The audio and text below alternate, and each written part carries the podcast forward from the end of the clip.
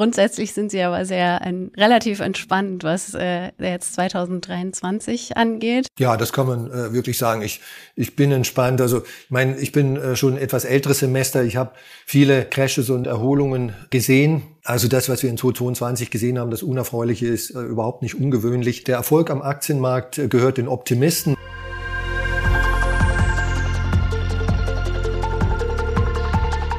Hallo und herzlich willkommen zu unserem Ausblick auf das Jahr 2023. Und dazu habe ich mir einen ganz besonderen Gast dazu geholt.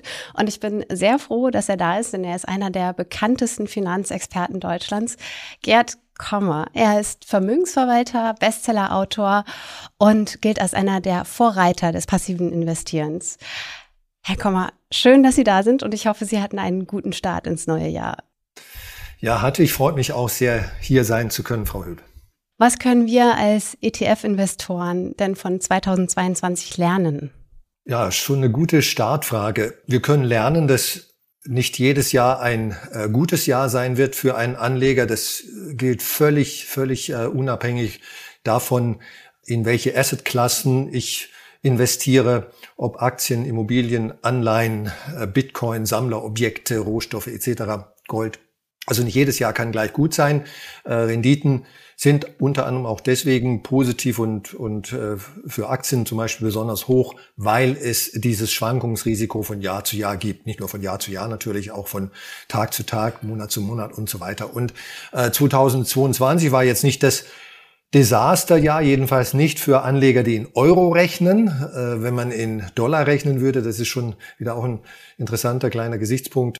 Äh, dadurch, dass der Dollar aufgewertet hat äh, in 2022 gegenüber dem Euro und auch im Übrigen gegenüber praktisch allen anderen äh, großen Währungen, äh, sind äh, war das Jahr 2022 für Euro-Investoren, also Menschen zum Beispiel, die in Deutschland leben und in Euro rechnen, ein schlechtes Jahr, aber kein Desasterjahr. Und vermutlich brauchen wir ähm, alle, äh, das sage ich jetzt mal so ein bisschen äh, pathetisch und sarkastisch, ab und zu mal auch ein enttäuschendes Jahr, damit wir nicht äh, größenwahnsinnig werden als Anleger, damit wir auch vorsichtig bleiben und unseren sozusagen Risikoappetit, unsere Risikotragfähigkeit vernünftig, das heißt realistisch einschätzen. Zwei Themen letztes Jahr ähm, waren ja einmal der Krieg Russlands gegen die Ukraine und ähm, eben auch China, wo es massive Probleme mit Corona gab und immer noch gibt. Also beide Probleme dauern an. Das ist natürlich nicht gut, aber gleichzeitig ist es auch keine Überraschung mehr. Das heißt, können wir dann davon ausgehen, dass diese Probleme zumindest teilweise eingepreist sind und sich die Märkte dieses Jahr erholen werden? Ja, also ich denke, da äh, liegen Sie äh, grundsätzlich richtig. Also zumindest wenn die Dinge in Bezug auf diese beiden Risikofaktoren oder auch äh, andere äh, Inflationsunsicherheit, äh, die weiterhin besteht, nicht sozusagen überraschend noch schlechter kommen werden, noch schlimmer laufen werden als das, was ohnehin schon eingepreist ist und eingepreist sind die negativen Dinge zu einem erklecklichen Teil auf jeden Fall. Wir äh, von der Gerd Kommer Invest haben äh, vor gar nicht langer Zeit, ja, in den letzten zwölf Monaten mal einen Blogbeitrag geschrieben zu den Folgen von Krieg im Aktienmarkt in den letzten 120 Jahren. Das für mich überraschende Ergebnis war, dass selbst äh, große Kriege dem globalen Aktienmarkt, ich betone den globalen Aktienmarkt, natürlich nicht den äh, deutschen Aktienmarkt im Zweiten Weltkrieg als Beispiel, den globalen Aktienmarkt relativ wenig beeinträchtigt haben. Wirtschaftskrisen hatten heftigere Effekte, negative Effekte auf den Weltaktienmarkt. Aber für all diese Katastrophen muss man sagen, gab es eine gute Nachricht, äh, so oder so. Derjenige, der global diversifiziert in den Aktienmarkt investierte und die Füße stillhielt und also nicht in der Krise nach dem Einbruch panisch verkaufte, der hat immer, immer, also auch bei den äh, ultimativen Megakatastrophen wie dem Zweiten Weltkrieg oder der Great Depression 1929 und in folgenden Jahren in relativ überschaubarer Zeit, fünf, sechs, sieben Jahre, sein Geld wieder zurückgehabt. Und das ist, glaube ich, eine faszinierende Erkenntnis, die wir aus der Geschichte lernen können. Und die können wir natürlich im kleinen Maßstab auch aus, aus 2022 lernen. Was ist denn Ihre Erwartung? Wie wird sich 2023 entwickeln? Ja, also sagen wir mal, äh, ich bin jemand, das äh, wird Sie jetzt nicht überraschen, der sehr vorsichtig ist mit Prognosen. Ich glaube grundsätzlich, dass es unmöglich ist, äh, in generell äh, sozusagen in, in sozialen Systemen und Märkte Kapitalmärkte, aber auch andere Märkte sind soziale Systeme, also Systeme, an denen der Mensch beteiligt ist. Da ist es unmöglich, Prognosen, verlässliche Prognosen, also systematisch richtige Prognosen abzugeben. Das, das kann niemand. Es gibt natürlich viele, die Prognosen abgeben und dann auch zufällig mal richtig liegen. Noch mehr Prognosen, weit mehr äh, liegen falsch. Das mal vorausgeschickt ist ein zweiter Gesichtspunkt bei mir, was jetzt äh, Zukunftsaussichten anbelangt. Äh, ich frage mich dann, wo die äh, Märkte, die entsprechenden Märkte bewertungsmäßig stehen. Äh, hoch, normal, tief. Der globale Aktienmarkt ist heute Anfang Januar 2023 normal bewertet oder sogar leicht unterbewertet ist. Viele Segmente des globalen Aktienmarktes wie Schwellenländer Aktien, deutsche Aktien, und eigentlich alles außerhalb von Nordamerika und alles außerhalb des Tech-Sektors sind relativ äh, günstig oder, oder normal bewertet. Also das ist schon mal the good news sozusagen. Wir, wir haben es nicht mit einem in die Zukunft gerichtet heute teuren oder hochbewerteten Aktienmarkt zu tun. Und ja, bei den anderen Assetklassen Rohstoffe sind relativ teuer. Ne? Das, äh, die haben zwar auch in den letzten Monaten wieder nachgegeben, aber da kann man äh, sagen, dass sie wahrscheinlich relativ teuer sind, obwohl das äh, schwieriger ist bei Rohstoffen als jetzt bei Aktien. Äh, Gold, da weiß kein Mensch, was der sozusagen normale äh, Goldwert ist, der faire äh, Wert oder fundamentale Wert, weil Gold im Wesentlichen keine industrielle Verwendung hat und auch natürlich keine Cashflows produziert. Dann ja, Bitcoin, das ist das gleiche Thema. Da kann kein Mensch sagen, was äh, irgendwie ein normales oder faires Bewertungsniveau ist. Äh, bei Anleihen äh, ist es so, dass letzten Endes äh, die, äh, das Zinsniveau deutlich gestiegen ist. Das heißt, Anleihen sind jetzt billiger geworden und nicht mehr so hoch bewertet wie noch vor einem Jahr äh, oder zwei Jahren, je nach Währung, als die Zinsen quasi an ihrem historischen Tiefpunkt waren. Also da hat schon eine gewisse Korrektur jetzt eingesetzt. Aber trotzdem kann man sagen, dass Anleihen alles in allem, äh, vor allen Dingen äh, sichere Anleihen, High-Quality-Anleihen immer noch äh, hoch bewertet sind. Also insofern, was die Bewertung anbelangt, können wir sagen, dass wir Anfang 2023 günstiger stehen. Und in diesen rund zehn Jahren bis einschließlich 2021 warten wir fantastische Renditen. Und dann kommt halt irgendwann mal äh, Stichwort Regression zum Mittelwert äh, eine Korrektur. Und ist eigentlich alles sozusagen gar nicht mal so ungewöhnlich, was da geschehen ist.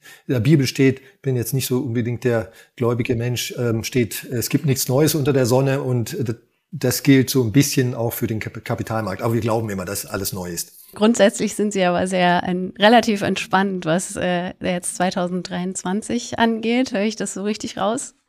Ja, das kann man äh, wirklich sagen. Ich, ich bin entspannt. Also ich meine, ich bin äh, schon ein etwas älteres Semester. Ich habe viele äh, Aufs und Ups und äh, Crashes und Wieder- und Erholungen äh, gesehen. Also das, was wir in 2022 gesehen haben, das Unerfreuliche ist äh, überhaupt nicht ungewöhnlich.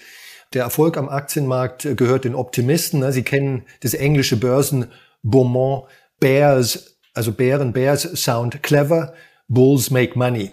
Und äh, ich äh, halte, also die meisten Börsenbonbons, Börsensprüche sind äh, Nonsens, äh, Unsinn. Also ich glaube, auf, auf neun äh, doofe Börsensprüche kommt ein kluger, aber dieser eine, äh, der gehört sicher zu den Klugen. Ne? Ich würde mal ein bisschen genauer so in äh, einzelne ähm, Assetklassen reinschauen. Und Sie haben es vorhin schon erwähnt, einmal das Thema Zinsen und Anleihen. Ähm, und da ist ja gerade eine relativ spannende Situation. Die Tagesgeldzinsen steigen zwar, ähm, sind aber immer noch relativ niedrig, vor allen Dingen für Bestandskunden. Kurzlaufende Anleihen, also diverse Anleihen, aber auch sehr gute, ähm, gut bewertete kurzlaufende Bundesanleihen werfen relativ viel ab. Und in dem Zusammenhang haben wir eine Frage bekommen von Instagram von einem User für Sie. Und zwar, wie soll man den risikoarmen Teil bestücken, jetzt wo es wieder Nominalzinsen gibt? Ich gehe davon aus, dass so oder so die kurzfristigen Zinsen, also von Banktagesgeldern innerhalb der staatlichen Einlagensicherung. Das ist jetzt eine ganz wichtige äh, Bedingung. Also sozusagen innerhalb von 100.000 Euro pro Bankkunde-Kombination in, in der EU. Und äh, kurzfristige High-Quality-Anleihen, äh, dass sich diese Zinsen über kurz oder lang, und äh, ich tue mich da schwer, jetzt natürlich eine Zahl dran zu kleben, äh, wieder sehr annähern werden. Na, also historisch gesehen können Sie sagen, dass äh, die diese High-Quality-Anleihezinsen mit den Tagesgeldzinsen sehr, sehr hoch korrelieren und sehr in der absoluten Höhe auch sehr nahe beieinander sind. Kurzlaufende Bundesanleihen, die ja eben solche High-Quality-Anleihen sind, sind ja gerade ganz gut bewertet. Ähm, also würden Sie sagen, das nivelliert sich sehr zeitnah. Das heißt, es lohnt sich nicht zu sagen, den risikoarmen Teil lege ich vom Tagesgeld, wo ich wenig Zinsen bekomme als äh, Bestandskunde, in eben solche High-Quality-Anleihen. Wenn meine Option wäre, ich habe ein Tagesgeld bei meiner Bank innerhalb der staatlichen Einlagensicherung hier in Deutschland von sagen wir mal jetzt 1,5 Prozent und ich kriege eine Bundesanleihe oder einen entsprechenden ETF auf, auf kurz laufende Bundesanleihen, die, sagen wir mal, eine Restlaufzeit, die der Index vorgibt, von, von einem Jahr haben oder vielleicht auch weniger. Es gibt ja auch solche Euribor-ETFs und ähnliches. Dann würde ich selbstverständlich den ETF wählen oder wenn ich die Kenntnisse habe und auch die Arbeit nicht scheue, auch meine einzelne Anleihe kaufen. Ne? Ähm, das, das ist jetzt bisschen unbequemer, weil die ja laufend fällig werden, insbesondere kurzfristige, dann müssen sie, müssen sie halt in einem Jahr schon wieder kaufen und ver oder ver äh, was Neues kaufen, weil die alte fällig wird. Will nicht jeder. Äh, und manche haben vielleicht so ein bisschen Respekt vor Einzelwertpapieren. Äh, da ist ein ETF natürlich einfacher und, und bequemer. Aber ja, also die, soweit äh, der Markt, und das ist jetzt im Moment äh, teilweise so, für solche super High Quality kurzlaufenden Anleihen höhere Renditen bietet, als sie von einer seriösen Bank innerhalb der staatlichen Einlagensicherung ge geboten werden, würde ich Richtung Anleihe gehen, ganz klar. Thema Inflation, die ist ja immer noch relativ hoch, aber im Dezember überraschend deutlich gesunken, würde ich sagen, von 10 auf 8,6 Prozent ähm, wurde gerade vor wenigen Tagen publiziert. Ist das die Trendwende?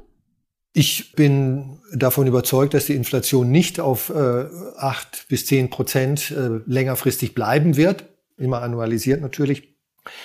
Ganz einfach äh, aus, aus, aus mehreren Gründen. Zum einen, weil die Zentralbanken ja diese hohe Inflation durch äh, eine restriktive, deutlich restriktivere Geldpolitik inzwischen bekämpfen. Die amerikanische Zentralbank allen voran. Die EZB mit einer gewissen Verzögerung sprang dann auch auf diesen Zug auf und alle anderen Zentralbanken in jeweils ihrer eigenen Art und Weise auch. Also das ist Faktor eins. Die Zentralbanken fahren heute eine restriktive äh, Geldpolitik. Zweitens, die äh, hohen Rohstoffpreise, die einen großen Beitrag oder Anteil an der hohen Inflation haben, die sind wieder im Fallen. Das sehen wir ja im Rohstoff-Spotmarkt schon. Äh, warum sind sie wieder im Fallen? Sie sind im Fallen, weil die Lieferkettenprobleme, die es bei Corona gab und äh, äh Corona, äh, Entschuldigung, Ukraine-bedingte äh, Engpässe und auch Risikoprämien äh, im Rohstoffmarkt wieder fallen. Ganz einfach, der Rohstoffmarkt ist ja auch ein Markt, in dem Menschen, intelligente Menschen unterwegs sind, rationale Menschen, gewinnmaximierende Menschen. Und wenn irgendwo Engpässe da sind, weil das, die Nachfrage größer ist als das Angebot, dann kommen irgendwelche cleveren Leute auf die Idee, okay, also ich äh, versuche jetzt äh, zusätzlich Rohstoffe äh, zu produzieren, ausfindig zu machen und in den Markt zu bringen. Fracking im Ölbereich ist ein Beispiel. Und bitte bedenken Sie, dass Rohstoffe langfristig gesehen, ich rede jetzt von Zeiträumen über 30, 40 und mehr Jahre, 100 Jahre, sehr, sehr niedrige reale Renditen haben. Mit anderen Worten, Rohstoffpreise steigen langfristig überhaupt nicht oder nur ganz minimal. Kurzfristig kann es natürlich ganz anders aussehen, so wie wir es jetzt äh, in den letzten zwei Jahren gesehen haben oder 1973 und 78, als den Ölpreis Schock gab, der auch politisch bedingt war durch die äh, OPEC damals. Äh, und auch in, in Nischenrohstoffen geht es eigentlich ständig wie äh, im Jojo rauf und runter. Aber langfristig, das ist eine ganz, ganz wichtige Message für für jeden Bürger und auch für jeden Anleger natürlich haben Rohstoffe eine Rendite, Realrendite von nahezu null. Äh, drittes Argument ist natürlich, dass auch Konsumenten quasi ihr, ihr Kaufverhalten entsprechend anpassen, die äh, Konjunktur sich abschwächt, also die Nachfrage in 2023. Wir gehen ja vielleicht in eine Konjunkturkrise oder, oder vielleicht sogar Rezession rein, äh, nimmt ab. Das wirkt auch äh, inflationsdämpfend. Und viertes Argument, das ist jetzt kein, kein kausales Argument, aber zumindest Evidenz, im Anleihenmarkt äh, kann man ja die Inflation, die die Marktteilnehmer für die Zukunft erwarten, beobachten. Und dies für Zeiträume Räume ab drei, vier, fünf Jahre in Deutschland schon wieder im Bereich von zweieinhalb Prozent. Also das heißt, der, der Anleihenmarkt erwartet einen starken Rückgang der Inflationsrate. Dann äh, hoffe ich mal, dass es auch tatsächlich dabei äh, sich weiter in diese Richtung äh, entwickelt. Ich auch. Es gibt ja viele Anleger, die der von Ihnen entwickelten äh, Weltportfolio-Strategie folgen. Ändert sich da irgendwas in 2023? Nein, da muss ich Sie enttäuschen und äh, irgendwie langweilig wirken.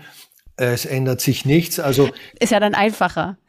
genau, ja, macht das Leben der Anleger einfacher.